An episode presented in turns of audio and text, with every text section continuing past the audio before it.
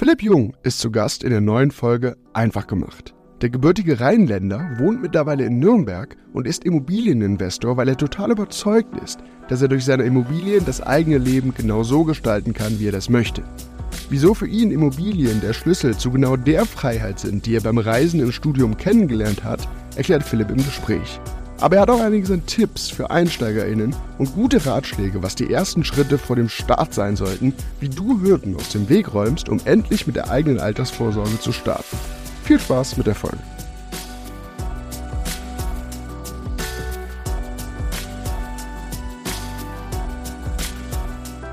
Willkommen zur Februarausgabe von Einfach gemacht.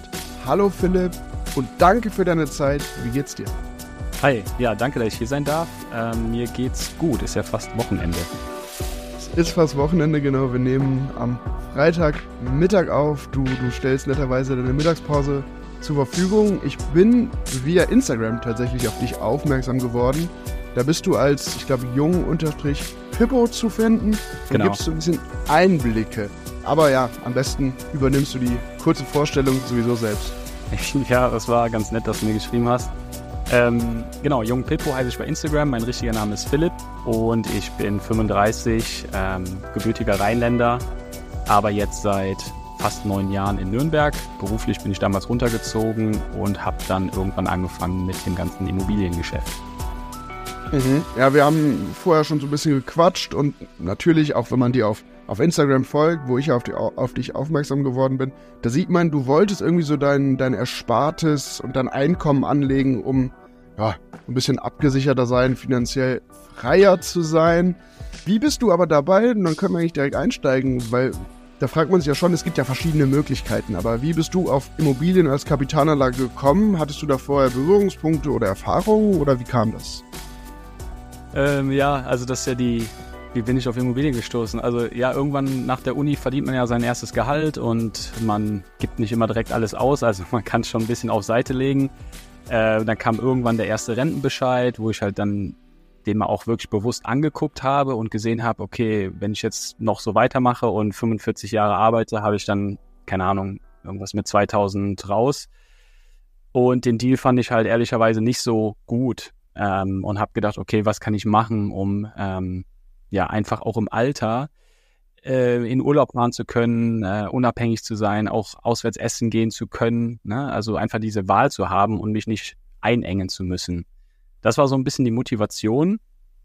Und dann bin ich tatsächlich, glaube ich, ein Kollege auf der Arbeit hat mir mal vom Buch erzählt, Klassiker Rich Dad Poor Dad ähm, von Robert Kiyosaki, ähm, der halt ein bisschen darüber schreibt. Also geht es nicht nur um äh, Immobilien an sich, aber halt um ja ja einfach ein gewisses Mindset, unternehmerisches Mindset.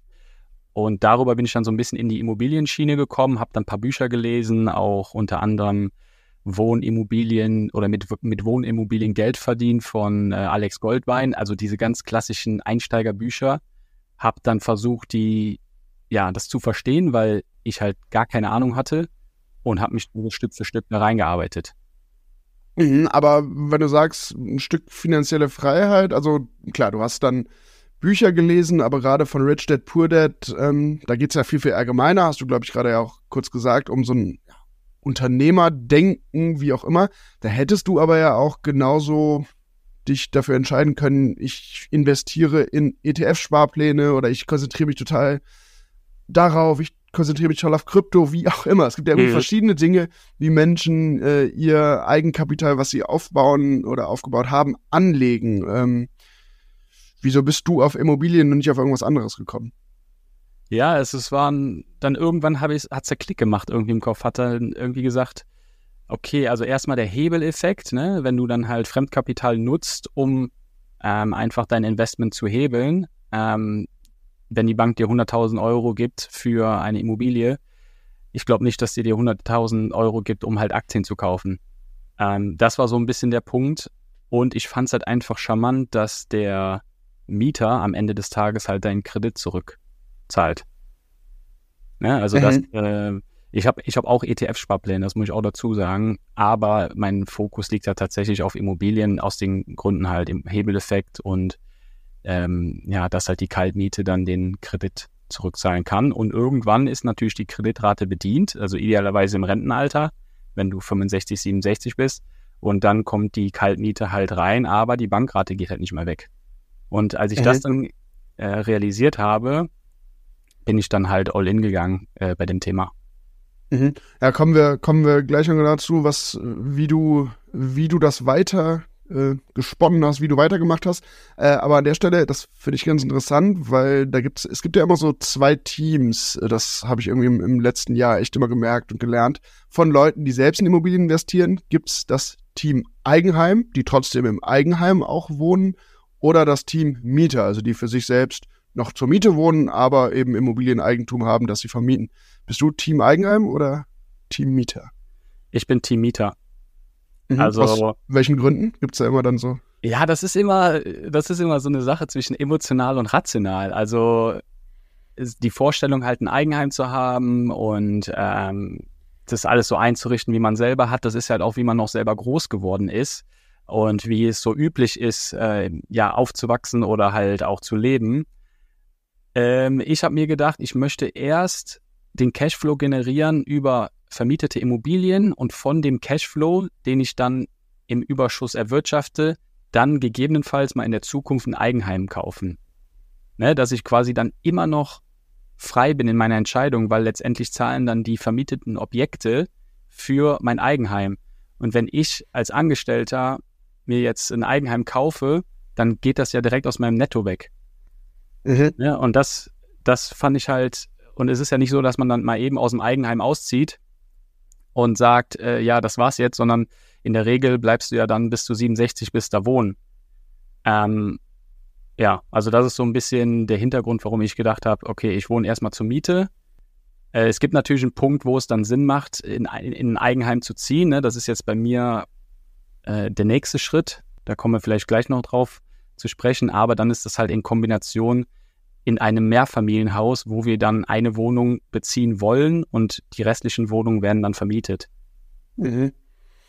Ja, ja, interessant. Also da, da höre ich jetzt irgendwie auch raus, das zahlt ja auch total darauf ein, worüber wir auch im, im Vorfeld, als wir so ein bisschen hin und her geschrieben haben, was du mir da erzählt hast, diese, dieser Reiz oder oder bei dir eher der Drang der Unabhängigkeit, also unabhängig zu bleiben. Und äh, ja, in dem Fall gehört dazu natürlich auch in erster Linie eine, so eine gewisse finanzielle Unabhängigkeit, weil die ja dann doch oft die Basis ist äh, in, der, in der Welt, in der wir leben, dafür, dass man andere Entscheidungen frei treffen kann. Äh, und das hast du ja auch schon skizziert, hast du irgendwann gemerkt, ey, mit so ungefähr 2000 Euro Rente irgendwann werde ich die nicht so haben in dem Umfang, wie ich das möchte. Und, und das fand ich total spannend, du hast dann gesagt, deshalb der unübliche, also das Zitat, äh, Weg, ähm, das äh, deine Rente durch Mieteinnahmen und durch Immobilieninvestments aufzubessern. Fand ich irgendwie ganz spannend, dass du die Formulierung unüblicher Weg gewählt hast, weil du es ja total du ja total drin bist in der Branche. Aber was glaubst du? Wieso ist das ein unüblicher Weg oder wie bist du zu der Formulierung gekommen? Ja, also noch kurz zur Unabhängigkeit. Also ich, wie du sagst, ich möchte halt auch im Alter noch reisen können und ähm, damals nach der Schule hatte ich halt die Möglichkeit, die Welt äh, als Backpacker zu bereisen.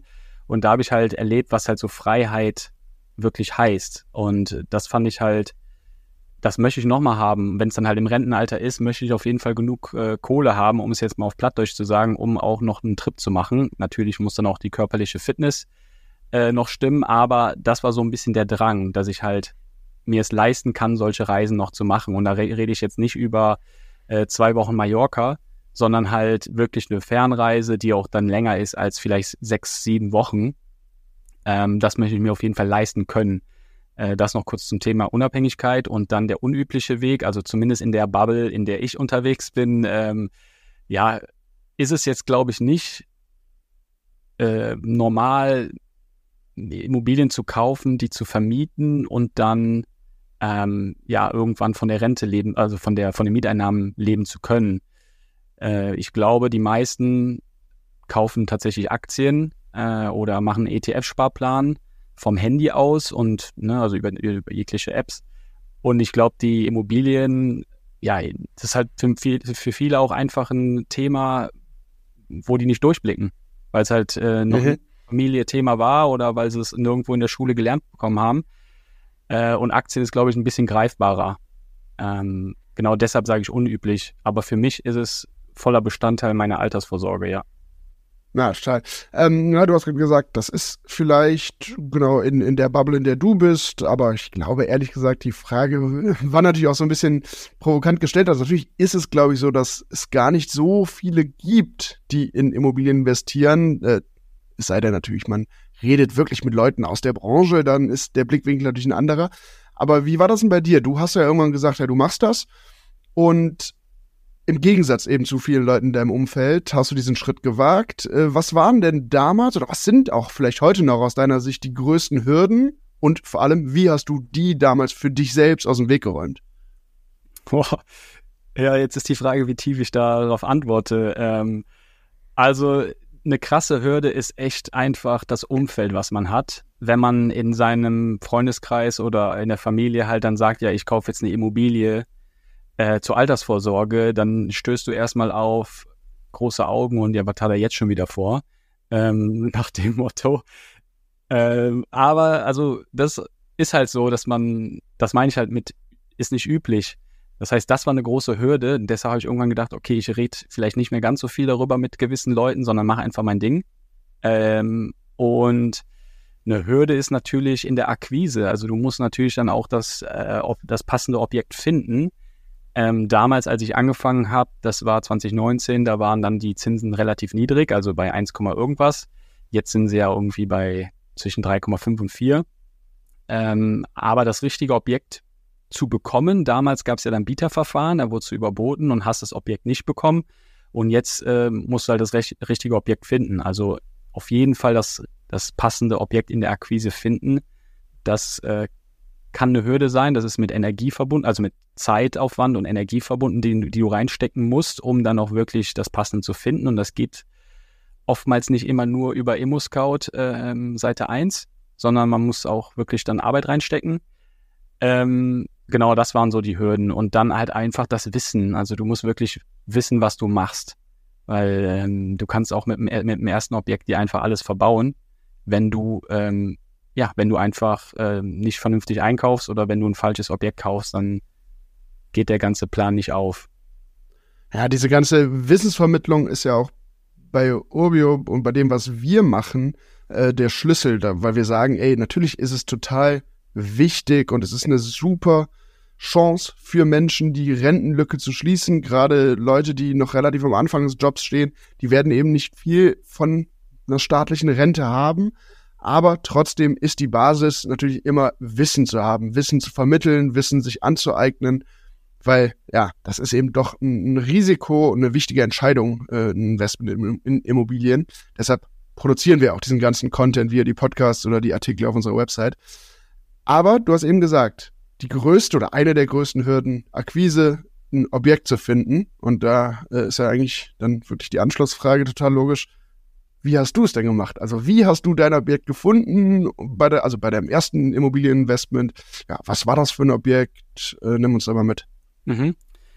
Ja, also es war, das war tatsächlich ganz klassisch bei ImmoScout. Also was ich jetzt vorher gesagt habe, äh, kann auch funktionieren. Also über ImmoScout geht natürlich viel, aber es geht natürlich auch ganz viel über Makler so. Und dann war es eine Wohnung, ja, 120 Quadratmeter, also relativ groß ähm, die Miete war komplett unterentwickelt, der Zustand der Immobilie auch renovierungsbedürftig und dementsprechend war der Kaufpreis damals niedrig. Ähm, ich glaube, es waren irgendwas bei 90.000 Euro oder so. Und das war so für mich dann der Einstieg, weil ich mir gedacht habe, okay, es ist in meiner Heimat in Düren, ich kenne mich da aus, ich habe dann ein Handwerkernetzwerk, ich habe Familie vor Ort, wenn mal was ist oder so, oder auch Freunde. Und ähm, bin dann hingefahren, habe direkt den Zuschlag gegeben, natürlich vorbereitet mit einer Finanzierungsbestätigung hin und ein Angebot. Habe dann den Zuschlag bekommen. Und ja, die Wohnung habe ich bis heute, hat sich super entwickelt. Genau, das wäre der Einstieg. Also klassisch Akquise über ImmoScout und Freitagabends kam die online, habe ich auch direkt ähm, angerufen, obwohl es, ich sage jetzt mal, außerhalb den äh, Öffnungszeiten war vom Makler, aber er ist auch dann noch drangegangen. Ja, und dann habe ich da ähm, den Zuschlag bekommen. Okay, also da tatsächlich ganz, ganz ja, klassisch über ImmoScout, Übrigens, auch da versuchen wir nicht immer anzusetzen, wer eben bei der Objektakquise, bei der Suche nach Objekten irgendwie immer noch scheitert, dem verlinke ich einfach mal den Urbio Marktplatz. Auf jeden Fall in den Show Notes, weil da gibt es eben vorgeprüfte Objekte mit ganz, ganz viel Unterlagen, Infos zum Objekt und Rechnern. Aber ähm, jetzt hast du diese erste Immobilie damals gekauft. Ich finde es immer spannend, du hast ja jetzt ein paar Jahre Erfahrung und auch ein paar Objekte, wenn man das so sagen kann, Erfahrung. Ähm, aus heutiger Sicht, mit dieser Erfahrung, wie würdest du starten, wenn du heute nochmal von vorne anfangen würdest? Also wirklich angefangen bei der Auswahl des Standortes, der richtigen Immobilie, auch vielleicht der richtigen Immobiliengröße oder bis hin zur spezifischen Immobilie. Also würdest du da heute irgendwas etwas anders machen oder wie, wie wäre da der Prozess heute? Boah, das ist auch eine geile Frage. Ähm, ja, also am Ende des Tages sage ich, so wie es jetzt gelaufen ist, passt alles. Ist, natürlich kann man hier und da Sachen optimieren, aber rückblickend bin ich sehr, sehr zufrieden. Ähm, ich würde immer wieder starten mit dem Wissen, also und auch natürlich mit einem klaren Ziel und auch selber verstehen, warum ich etwas mache. Ne? Also soll es wirklich die Rentenlücke sein oder soll es ein bisschen mehr sein? Bin ich bereit, ein bisschen mehr äh, zu investieren? Also nicht im Sinne von Geld, sondern von Zeit und Aufwand. Also ich sage jetzt mal renovierungsbedürftige Immobilien kaufen oder will ich dann doch das fertige Produkt haben, wo schon alles saniert ist? Und wenn du dir klar darüber bist, kannst du auch viel gezielter suchen und dann auch einfach äh, nur diese Wohnungen in einem Standort besichtigen. Also ja, ich würde mir klar werden, was ich will und wie viele Immobilien sollen es sein. Also angenommen, ich brauche 1500 Euro, um meine Rentenlücke zu schließen, dann können es ja schon drei Wohnungen sein. Drei Wohnungen, a 500 Euro kalt. Jetzt mal grob gesprochen, und das heißt, ich brauche drei Wohnungen. Und wo finde ich die Wohnungen? Vielleicht in meiner Heimat, weil ich mich da wohlfühle oder in meinem aktuellen Wohnort. Äh, und so würde ich, würd ich halt vorgehen. Ne? Also immer mit dem Ziel anfangen und dann halt Gas geben, je nachdem, was du vorhast. Mhm, ja, sich natürlich so ein bisschen den eigenen Bedürfnissen, aber auch den eigenen Zielen bewusst werden äh, und das dann irgendwie mit Wissen anreichern und dann den Prozess irgendwie starten. Was ist denn aus heutiger Sicht oder was, was sind aus heutiger Sicht so die wichtigsten Kennzahlen, auf die du schaust, wenn du ne, in eine neue Immobilie investierst? Also ist es irgendwie so, dass du sagst, ey, mir ist total wichtig, dass der Cashflow von Anfang an positiv ist? Oder worauf achtest du und was würdest du EinsteigerInnen empfehlen, worauf die achten sollen? Ja, also ich würde tatsächlich auf den Kaufpreis pro Quadratmeter gucken. Das als, äh, als ein KPI und halt generell, welche Potenziale das Objekt bietet. Heißt, ähm, kann man noch ein Dach, einen Dachboden ausbauen? Kann man irgendwie, ja, ähm, eine Sanierung noch machen? Also ist das Bad alt in allen Wohnungen und dementsprechend halt gucken, welche Potenziale man hat. Und dann für mich gesprochen, kann die Immobilie dann im Kauf einen negativen Cashflow haben, wenn ich weiß, ich kann das Objekt entwickeln in den nächsten 18 Monaten oder in den nächsten zwei Jahren dass ich dann sage, okay, ich will auf jeden Fall eine schwarze Null haben, nachdem ich zum Beispiel zwei Bäder gemacht habe, eine Neuvermietung hatte, etc. Also diese Potenziale, die muss man sehen und die kann man, glaube ich, auch nur sehen, wenn man das Wissen halt hat. Ähm, ja, und dementsprechend, wie du sagst, Wissen aneignen und auch anwenden. Äh, und dann Kaufpreis pro Quadratmeter, wie ich gesagt habe, und dann die Potenziale, sodass dann die Rendite, die du erwirtschaftest, in der, in der nahen Zukunft dann halt passt mit deiner äh, Bankrate. Mhm. Also im Immobilien, wo du sagst, ey, das, der, der Kaufpreis, da lässt sich ein bisschen was machen, der ist der ist so, und dann habe ich vielleicht negativen Cashflow, aber wichtig ist eben, dass du einen Plan hast, wie du die Immobilie entwickelst und eben auch sicherstellst, dass die Immobilie Entwicklungspotenzial hat. Lass uns einmal nochmal zu deinem, so ein bisschen konkreter auf dein Portfolio schauen. Wie sieht dein Portfolio heute aus? Also ich habe dann irgendwann eine Standorterweiterung gemacht. Äh, also Düren habe ich ja schon gesagt. Da mhm. ähm, habe ich damals Wohnungen gekauft, auch ähm, in Mehrfamilienhaus. Habe dann gesagt, okay, Düren ist halt eine C- oder D-Stadt für manche. Heißt, da ist der Cashflow höher ähm, als jetzt zum Beispiel in Nürnberg. Nürnberg könnte man als B-Standort oder A äh, bezeichnen, je nachdem, mit wem man spricht. Und dementsprechend habe ich dann in Nürnberg ähm, dazu gekauft, damit ich eine klassische AC, so nenne ich es, äh, Strategie fahre. Heißt, ja. ähm, ich habe halt ein, ja. Übrigens an der Stelle, an der Stelle ganz kurz ähm, für die Zuhörerinnen und Zuhörer, die jetzt gerade mit diesem A, B, C, D Standorten sich so ein bisschen fragen, hä? Ähm, schaut mal in den Show Notes. Ich verlinke da mal unseren Artikel, wo wir so ein bisschen erklären, wie man eine Lage bestimmt und was es eben mit diesem A, B, C, D auf sich hat. Aber jetzt musst du weiter. ja, genau. Also ähm, A ist besser als C. Obwohl, kommt drauf an. Ja, aber kommt drauf an, was man für eine Strategie hat. Ne? Genau, aber ja. die, die Show Notes, die werden es erklären. Ähm, genau, und dann äh, habe ich gesagt, okay, ich wohne in Nürnberg, ähm, es sind andere Kaufpreise als in, in Düren und dementsprechend habe ich gesagt, ich fühle fühl mich bereit, jetzt auch den Standort ähm, ja, zu ähm, anzugehen. Und de dementsprechend, das fahre ich bis heute. Habe dann meine Frau mit auf die Reise genommen, die hat dann auch Immobilien gekauft, auch in Nürnberg. Ähm, und wir machen das jetzt so ein bisschen als, ähm, ja, zusammen als Paar. Ähm, heißt nicht, dass wir als Paar gekauft haben sondern jeder hat halt für sich gekauft. Das hat steuerliche ähm, Hintergründe. Mhm. Und genau, das ist bis jetzt der, der Fall und das machen wir auch weiter. Also der nächste Schritt ist ganz klar, in Nürnberg noch was zu kaufen. Das soll auch in diesem Jahr, also idealerweise bis Juni 2024, soll da was passiert sein. Und das hatte ich ja eingangs schon erwähnt, dass das ein Mehrfamilienhaus sein soll in Nürnberg, wo wir dann auch eine Wohnung selber beziehen können, sodass quasi unsere Kaltmiete, die wir gerade noch zahlen, ähm, aus der Haushaltsrechnung rausgeht und dann quasi in den Vermögensaufbau einfließt von so einem Mehr Mehrfamilienhaus. Ja, okay, du hast also, wenn du von, von Düren nach Nürnberg äh, deine Strategie, ja, geändert kann man ja gar nicht sagen, aber deine Strategie vielleicht so ein bisschen erweitert. Äh, so würde ich es mal ausdrücken. Und wir waren ja eben bei diesem Düren ist ja C oder D Standort, Nürnberg ist A oder B Standort, je nachdem, wie man es sieht. Aber äh, wenn das mal so runterbrechen kannst, was sind denn die Unterschiede? Also was spricht eher für einen C- oder D-Standort? Welche Vor- und Nachteile hat man da eher? Was spricht aus deiner Sicht eher für A oder B? Und welche Vor- und Nachteile gibt es da? Ja, ist natürlich ähm, Angebot und Nachfrage letztendlich. Also du hast äh, in, in Nürnberg natürlich eine Großstadt mit ganz vielen, ähm, also erstmal Einwohnerzahl über 500.000, hast mhm. natürlich auch damit eine andere Nachfrage als jetzt in einer Kreisstadt.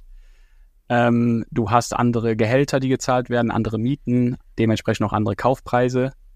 Ähm, und das ist dann eher so eine Stadt, wo du halt auf Wertsteigerungen gehen kannst. Ne? Also in, in Düren zum Beispiel, ähm, Düren hat halt über 90.000 oder ich glaube 92.000 Einwohner, ähm, hast auch knappen Wohnraum aktuell, logisch. Also du kriegst da auch deine, deine Miete ähm, aber du hast auch ganz andere Kaufpreise, zu denen du einkaufst. Ne? Also das ist dann sind dann zwei große Unterschiede. Und das hängt halt also eigentlich mit der, mit der Nachfrage, äh, Nachfrage an Wohnraum zusammen.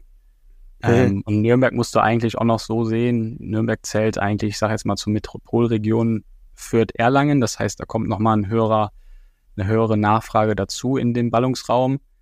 Ähm, und ja, das ist so aktuell die Strategie, die wir fahren. Mhm. Ja, und natürlich, äh, also CD-Standorte, äh, da sind eben dann, du sagtest, die Kaufpreise etwas geringer. Natürlich sind auch die Mieten dann etwas geringer, aber es gibt eben ähm, durch die etwas weniger starke Nachfrage, gerade im, im Bereich de, des Immobilienkaufs, natürlich auch mehr Möglichkeiten zu verhandeln und so.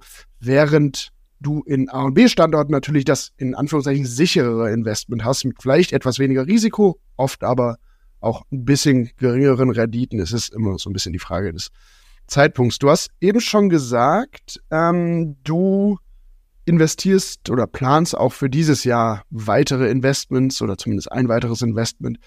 Und anfangs hast du gesagt, ich glaube 2019 war dein mhm. Start, also ja. wirklich zu Zeiten in einer komplett Niedrigzinsphase.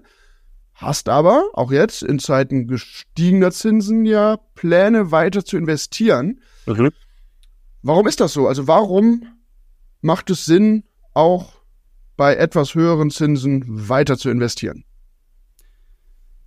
Also ich finde, der Zins ist oftmals so ein, so ein KPI, wo sich die Leute dran, ähm, wie, wie, sagt man, äh, festmachen. Aufhängen, ja. Aufhängen. Und der Zins war auch schon mal bei 12 Prozent oder bei 7 Prozent und da gab es auch äh, Immobiliengeschäfte. Ne? Also ich finde, der Zins ist eigentlich nicht so wichtig, weil äh, ne, also wie viele Leute können sich denn jetzt 4% Zinsen und 2% Tilgung leisten bei einem Kaufpreis von, keine Ahnung, 500.000 Euro? Äh, das ist natürlich äh, weniger als jetzt noch, als die Zinsen bei 1% waren. Das heißt, die Kosten für die Bank, die haben sich dann als neue Eigentümer dann fast verdoppelt oder sogar verdreifacht, je nachdem. Ähm, und dementsprechend ist die Nachfrage natürlich auch geringer. Ne? Also weniger Leute fragen Mehrfamilienhäuser an oder Wohnungen. Äh, und das hat natürlich zur Folge, dass dann halt auch die Kaufpreise runtergehen.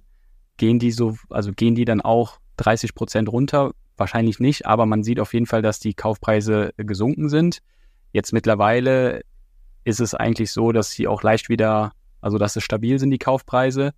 Aber wenn der Kaufpreis dann verhandelbar ist aufgrund der geringeren Nachfrage oder weil du eine gute Bonität hast oder weil du ähm, Potenziale siehst, die du heben kannst, die aktuell noch nicht gemacht wurden und dementsprechend du mit einer anderen Kaltmiete in den nächsten 18 Monaten rechnen kannst, weil du die Erfahrung hast, dass es geht, dann kann man natürlich auch für 4% oder äh, 5% oder 3% kaufen. Ne? Also das ist immer, finde ich, also gelöst vom Zins. Ähm, mhm. ne? Also das würde ich jetzt nicht so, du musst dann einfach den Kaufpreis runterhandeln. Oh, einfach ist einfach gesagt, aber schwer gemacht.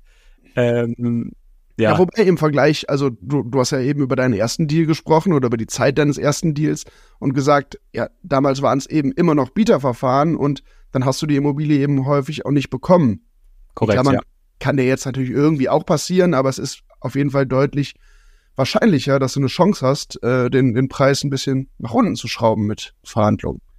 Genau, und wie gesagt, wenn du eine gute Bonität hast, du bist gut vorbereitet, äh, vorbereitet, du hast einen Plan, du weißt, wie du das Objekt entwickeln möchtest, dann kann das natürlich Sinn machen, dass das aufgeht. So, und wir wissen alle, Wohnraum ist knapp. Ich glaube, in ganz Deutschland, außer jetzt vielleicht in den äh, ja ganz krass ländlichen Regionen. Ähm, aber ja, die Mieten werden auch in den nächsten Jahren steigen, ob wir es wollen oder nicht. Das ist einfach so, weil der Neubau nicht hinterherkommt. Dementsprechend ist weniger Angebot vorhanden. Und ähm, das wird zur Folge haben, dass die Mieten steigen.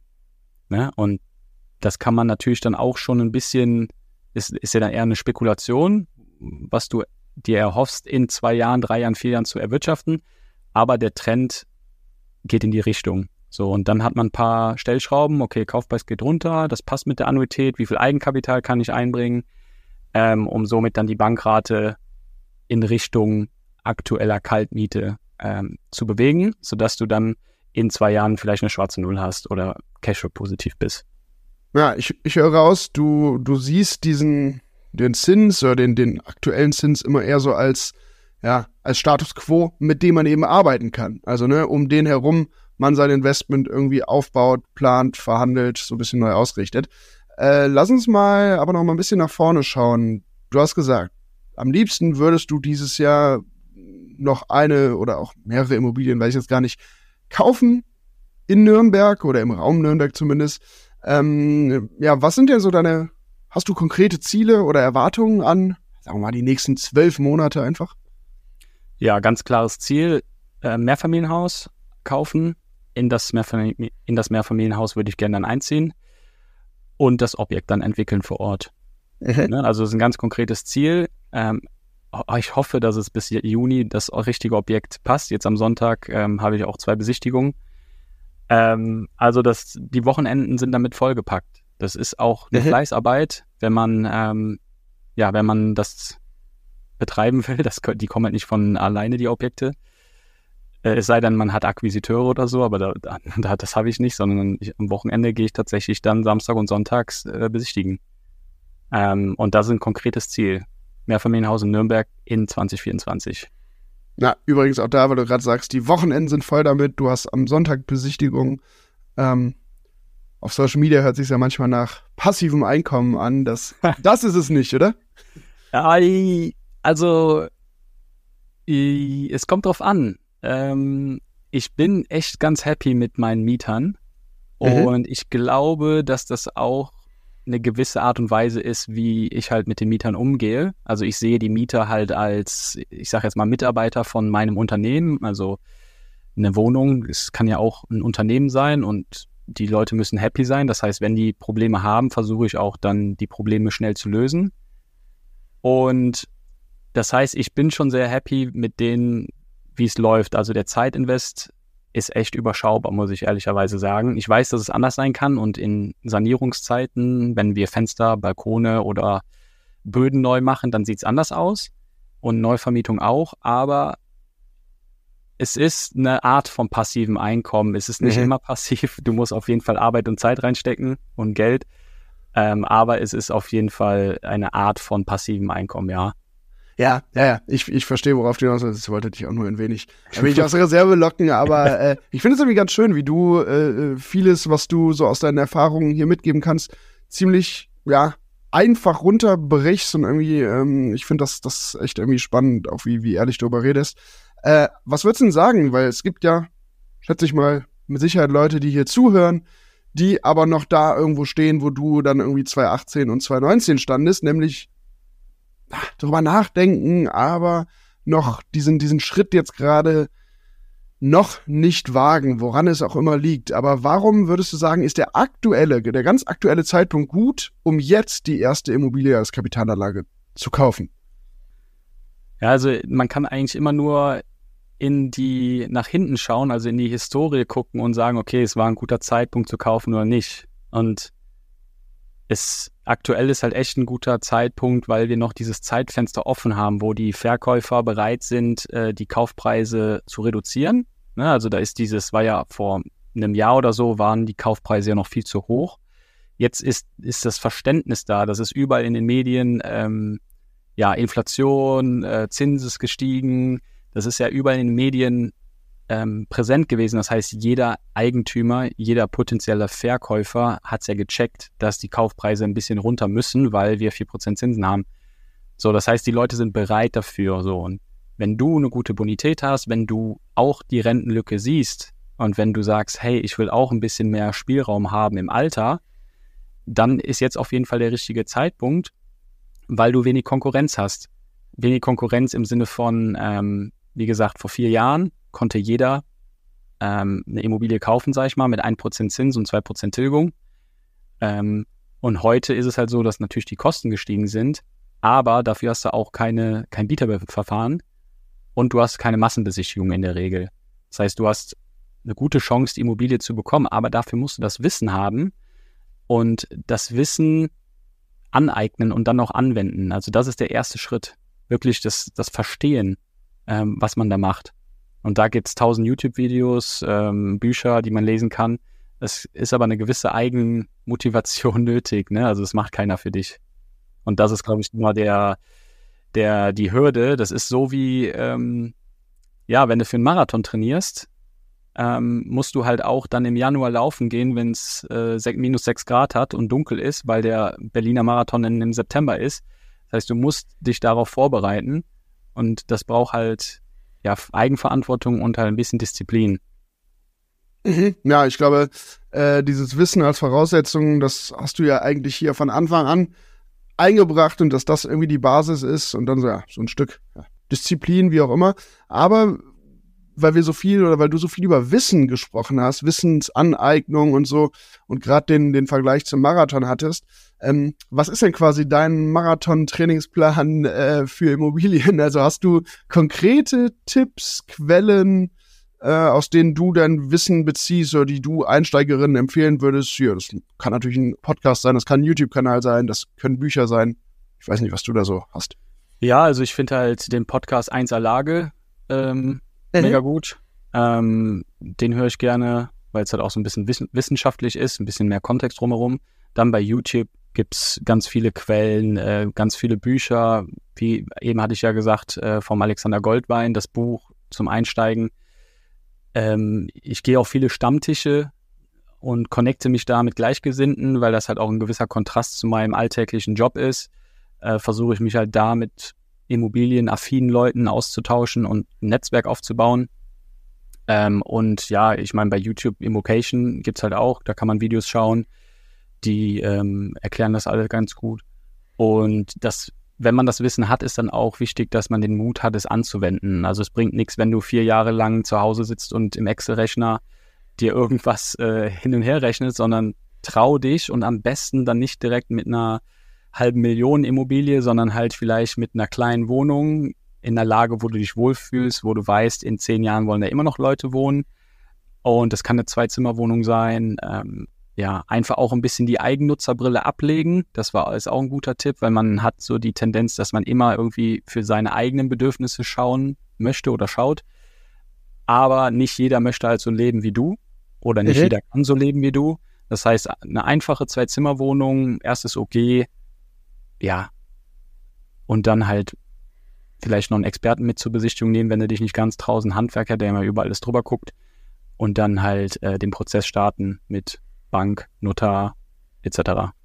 Ja. Übrigens, das ist äh, spannend. Ein Aspekt, den du gerade genannt hast, ist ja der, natürlich das Wissen haben, sich aneignen, aber irgendwann dieses Wissen eben auch nicht zu überstrapazieren und noch noch immer weiter überlegen und rumrechnen, sondern irgendwann eben in, ja, einfach in, ins Machen kommen, äh, ist etwas, was eigentlich alle, mit denen ich hier bisher gesprochen habe, egal wie groß äh, der das Portfolio jetzt ist, ob es ein kleines, ein mittleres oder ein großes ist, egal ob die Leute vor 20 oder vor drei Jahren angefangen haben, dieses irgendwann mal ins Machen kommen, das war eigentlich ein Aspekt, den alle, den alle irgendwie genannt haben. Äh, und übrigens, weil du auch, auch das Netzwerk genannt hast, ist auch etwas, was immer ganz oft genannt wird. Äh, da verlinke ich auch nochmal den, den Link zu unserer WhatsApp-Community äh, in den Show Notes, weil genau da lässt sich zumindest als Anfang mal das machen, was du gerade beschrieben hast. Irgendwie Leute finden, vielleicht aus der eigenen Region, die in der gleichen Region investieren, sich mit denen austauschen und da lassen sich eben oft auch Unsicherheiten und Fragen ganz easy aus dem Weg räumen, weil da eben Leute schon genau den Weg gegangen sind.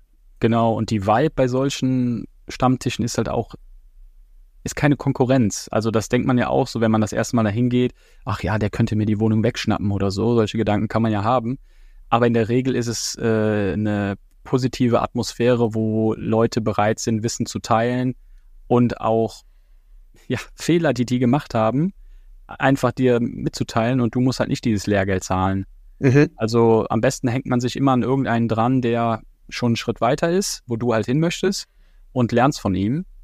Ähm, kann natürlich sich dann auch in Richtung Mentor entwickeln, sowas halt, ne? dass man sagt, okay, ähm, wir telefonieren einmal im Monat oder wie auch immer. Ähm, aber keine Scheu haben, auch wenn man alleine ist. Ne? Also ich war auch alleine und bin dann trotzdem dahin gegangen, weil ja, im Freundeskreis dann in der direkten Nähe keiner Bock hatte mitzukommen. Ja, okay, aber wenn ich es machen will, dann gehe ich halt alleine und nehme das nicht als Ausrede, dass ich dann doch nur noch vom Excel hocke und die Rechnung ja. Genau, also Mut haben, mutig sein. Ja, äh, genau diesen Aspekt der, der äh, sich austauschen von anderen lernen. Übrigens auch tatsächlich in der, in der letzten, in der Januarfolge äh, hat Paulina, die ganz jung investiert hat, genau das gesagt, dass sie auch von diesem Mentorending total profitiert hat, dass sie dann irgendjemand äh, gefunden hat irgendwann, der sie so ein bisschen an die Hand genommen hat und ja, dann eben sie nicht die Fehler machen musste, die andere schon gemacht haben. Das ist ja eigentlich auch unnötig. Äh, wenn man, wenn man von der, von der Erfahrung anderer profitieren kann, dann sollte man die Chance, glaube ich, immer nutzen. Das ist ganz gut, wie du so einen Punkt gebracht hast. Ich danke dir für deine Zeit, für deine Einblicke, für deine Tipps, für deine Erfahrungen. Hat echt mega viel Spaß gemacht. Ja, es war super. Vielen Dank, dass ich hier sein durfte und traut euch, Leute.